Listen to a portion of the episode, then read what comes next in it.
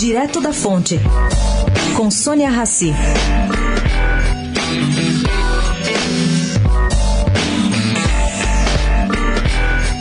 Há quem esteja defendendo a inclusão de um novo item na estratégia do governo Bolsonaro rumo à privatização de estatais.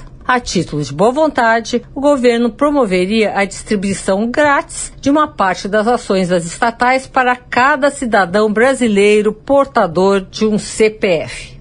Na opinião dos que defendem a ideia, essa estratégia poderia ajudar a acelerar o processo de desmobilização das estatais, permitiria a pulverização do capital das empresas em questão e mobilizaria a sociedade de forma positiva em prol do programa de desestatização.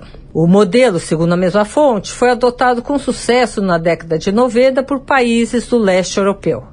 A ideia seria unir algumas empresas ou ativos debaixo de uma holding e vender parte do capital, transferindo o restante para os contribuintes. Sônia Raci, direto da fonte, para a Rádio Eldorado.